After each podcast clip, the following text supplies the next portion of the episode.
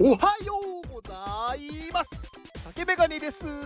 竹メガネの元気をお届けいたします。元気。えー、っと今日は1月3日ですね。うん。だからなんていう話もないんですがあのー、なんかね今年ね1月1日とまあ昨日もそうですけどなんかこう怖い事件というか事故がね多発してるなって思うじゃないですか。でもねなんかこういうことがあるとまたあるんじゃないかって思うんですけどたまたまなんですよね。たまたまね昨日もね飛行機の事故ありましたけどまあね1日に地震があって2日になんか事故があって今年は良くないんじゃないかとか思うと思うんですがたまたまなんですよだからなんかそれをこうね変に煽って今年は良くないことが多いですよとかだからなんかこういうことをした方がいいとかっていうのは私はなんかちょっとそれ飛躍しすぎじゃない？って思うんですよね。1月1日とか2日っていうのがたまたま日本人は大事にしているからそこで起こるとなんかねすごいこう変に何かいろんなものに結びつけようとしちゃうと思うんですけど別にねこれがねもしかしたらうんなんか6月の20日とかね6月20日と21だったら全然なんか事故とかそういう災害が多いねで終わるのに1月1日とか2日だからよりなんかねそれをこう重く受け止めてしまうというかになってる人は多いんじゃないかなって思います。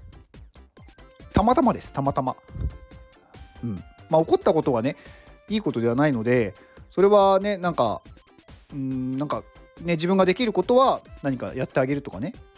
あると思うんですけどなんかだからといって悲観する必要はないんですよね。うん。まああのー、まあなんかそういうところから、まあ、昨日のねあの話の続きなんですが、えー、今日はメンタルをね安定させる方法ですねをお話しようかなと思います。まあ、この話はねあのー、まあ最強メンタルだったかなっていう本の内容をね私が引用してお話しするのでなんかその本読んでる人は知ってるよっていう内容だと思うんですがまあもしね読んでない方とかもう一回勉強しようって思う方は聞いてもらうといいのかなと思います。えー、まずですねメンタルに対して一番良くない行動というのは何かっていうと自己不信なんですね。自己不信。自分を信じられない。で自己不信になってしまうのは自己否定をすることから、ま、始まると。まあ、なんで自己否定するのか、まあ、それはね当然何かうまくいかないことがあったからですよね。で何かやっても自分ができない人だと思ってしまうから、まあ、自己否定するわけですよ。私はダメなんだ。やっても無理なんだ。とかね。でもねそれ本当にできないの？っていうことをね自分にちゃんと聞いてほしいんですよ。でこれねできないんじゃないんですよね。できないって思うことなんだろう思うように自分でしちゃってることが多くってまず人間はパニックになると何もできないです。で自分でパニックに持っていってしまっているのにそこに気づかず自分はだからできないんだって思っちゃってるっていう勘違いなんですよね。あのー、パニックになる時ってどういう時かっていうと例えば緊張している何かをやる時にね緊張するじゃないですかだけど緊張しちゃダメだとか緊張私はしないとかね思っちゃうと本当は緊張しているのに 緊張していないとか緊張しちゃダメだって思うのは矛盾が生じるわけですよ。体は緊張してこうねなんだろう動かなくするようにしてるのにそれを無理に動かそうとしてるんでだからそうするとパニックになるわけですよ自分で思ってることと起こることが違うからだからそうすると何も自分ができないって思い込んじゃうんですよね。でそれは勘違いなんですよ。パニックっていうのはもう自然現象。体が勝手にそういうふうに反応することなんでそこに対して抗おうとしてもできないんですよね。だから必要なのはパニックになる前に対処することなんですよ。でパニックにならないためにするのは今の自分の状態何かね例えば緊張しているとか何か怖いことがあるっていう時にそれをちゃんと外に出して自分で自分の状態を確認することなんですよ。緊張している時に緊張しちゃダメだではなくて自分は今緊張しているって声に出すとかねあとはメモに書くとかまあメモに書くっていうのもねこう紙とペンがなければスマホでいいのでスマホのメモ帳に今緊張しているって書けばいいんですよ。で怖い時もね別に怖くないとか怖がっちゃダメだって思っちゃうとパニックになるんでじゃなくって私は今怖いって声に出すあとはねメモに出すメモに出すというかメモに書くそうすることによって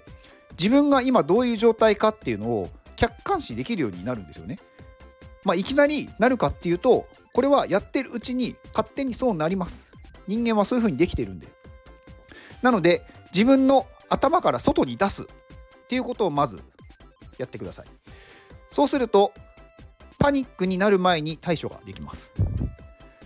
でねパニックになるとねなんでできないかっていうのはねこれ、まあ、当然ね体動かないのに動かそうとするからできないじゃないですか。であとね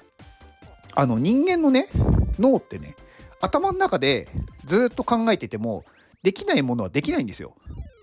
例えばね暗算あるじゃないですか。すごい複雑なね数字とかすごい多い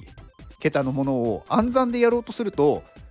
できないじゃないですか。まあ、できる人は中にはいると思うんですけど、まあ、それは置いといて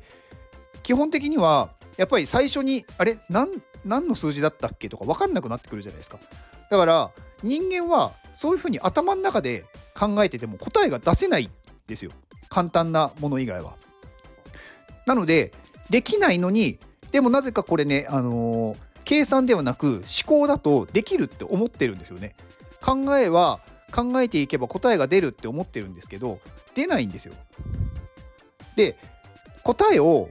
出すためには外に出すんですよ。だから例えばメモにね今思ってることをバーって書き出してその書き出したものを見ながら考えないと答えっていうのを出せないんですよね。それをずっと頭の中に入れてるからパニックになるんですよ。答えが出せない自分に対してなんだろう自分はできないんだって思い込んじゃうんで。でね人間って完了したものよりも完了してないものを強くねこう記憶にね残すっていう、まあ、性能というかそういうね効果というかねあるんですよねだからうまくいってないことってずっと頭に残っちゃうんですよだからそういう時は外に出すんですよね。外に出してだメモに出すとかね。だから本当に頭から外に出すっていうことを常にやる。だからメモをね取るっていうのはすごくいいことだし声に出すっていうのでも全然いいと思います。でもしねこう外に出してもやっぱ不安がある場合あると思うんですよ。なんかメモに書いたけど外に声で出したけどなんかちょっとまだ不安があるっていう場合はあのー、他のことに没頭してください。脳人間の脳っていうのはあのシングルタスクしかできないようにできてるんで他のことに集中すると今考えてることは考えられなくなります。いやいや私マルチマルチタスクできますよっていう人いると思うんですけどそれはマルチタスクをしてるんじゃなくってすごい速さで切り替えをしてるんですよね常に。でもそれってめちゃくちゃ疲れるんですよ。だから何か自分が好きなもの没頭できるものを何か一つ探して、まあ、それをねやる。そうするとそこに意識を持ってかれるんで考えてることが一瞬考えられなくなります。なのでそういうのをうまく使う。私はねだからなんかパニックになるっていう前にま対処できるようにはなってきてるんでそうそうないんですけど私もなんかやっぱりこう考え事とかいろいろねやってる時になんか分かんなくなってくるんですよ。で私はねそういう時散歩するんですよね。散歩してこう歩いてるただ歩くで歩きながらまあ音声配信他の人のね音声配信聞きながら散歩するそうするとその人の話を聞きながらずっとこう歩いてるだけなんで今自分でね悩んでいたこととか考えてたことに集中できなくなるというかそれが一瞬忘れられるんですよね。でその一瞬離れるっていうことが大事なんですよ。だそういう自分が何か没頭できることにまあそれを見つけてまあそういうことをやるっていうのは大事だと思います。であとねあのー、メンタルをこう安定させる時にねこう安心っていうことと安定っていうことがねあると思うんですけど人間はねこう安心の方をね求めるんですよね。実はねこう安定してるのがいいんじゃないかって思うんですけど安定っていうのは不安になるんですよ。本当にこのままでいいのか私は何もしなくていいのかって思うんですよ。でどういう時が本当にこう安定している状態なのかっていうとあの必要なのは誰かに承認受け入れてもらっているっていうこととあとはね誰かとこうつながっている。誰かのそのね何だろう何でもいいですよ。あの家族でも知り合いでも何でもいいんですけど自分は話せる人がいる。自分はこう心を許せる人がいる。っていうつながり。とあと最後はね挑戦なんですよね。で実はねこう挑戦している時って安心なんですよ。自分が何かをして前に進んでいるっていうことが分かるんで。でそれがね分かんないと今やっていることは合っているのかって自分に対して疑問をこう持ってしまうので何か、ね、挑戦するっていうことが逆に安心することなんですよね。だからそれをねやった方がいいです。まあ、あとはね、あのー、これもねその書いてあった話なんですけど何か現象が起こった時に全てにおいてラッキーだったって言うっていうね。だか何かね物を落としたりとかなくしてもラッキーだったラッキーって言うんですよ。まあ物をなくしてラッキーっていうことはね普通だと逆じゃないですか。だけどそこをラッキーって言うこと言葉で言うことによって脳がね勝手にそれに対する意味付けをするんですよね。今なんでラッキーって言ったんだろうって言ってラッキーっていう言葉に対する意味付けを脳が探すんですよ。例えば、まあ、スマホを落としました。で壊れてしまったっていう時にラッキーって言うとなんでラッキーなんだ？例えばねまあ私だったらスタイフのネタができたなとか。あとはねちょうど新しいスマホに買い替えるタイミングなのかもとかね。あとはねデジタルデトックスしろってことかとかね。だからいろいろこうラッキーっていうとそういう思考が出てくるんですよ。悪いことが起こってようが何が起こってようがラッキーっていうことでそれに対する意味付けを勝手に脳がしてくれるんでなので起こったことは全てラッキーと言いましょう。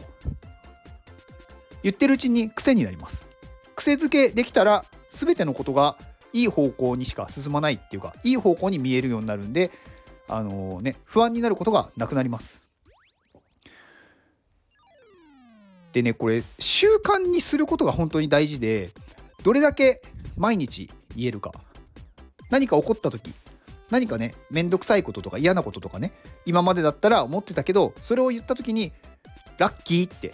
言ってください。それだけであの自分のことをね好きになれるんですよね。自分は何が起こっても前向きでいられるようになったって思いますしあの自分は何でもできるんだって思うんですよ。でねパニックにならなければ人間は大丈夫です。メンタルをねこう安定させることに才能とかねいらないんですよ。自分が自分のことをちゃんと好きでいられれば不安にならなくなるんですよね。だから自分のことをちゃんと見て大丈夫だ自分はできるんだ最高だ好きなんだ自分のことは世界一最高だと思ってください。うん。まあ、そうするとねメンタルは安定すると思います以上ですこの放送は天ママさんとこてつさんの元気でお届けしております。天ママさんこてつさんああまりちゃん元気！はいえー、2日目。2人目紹介2日目ですね。はい。まああのこれ単純にね今読んでる順番はね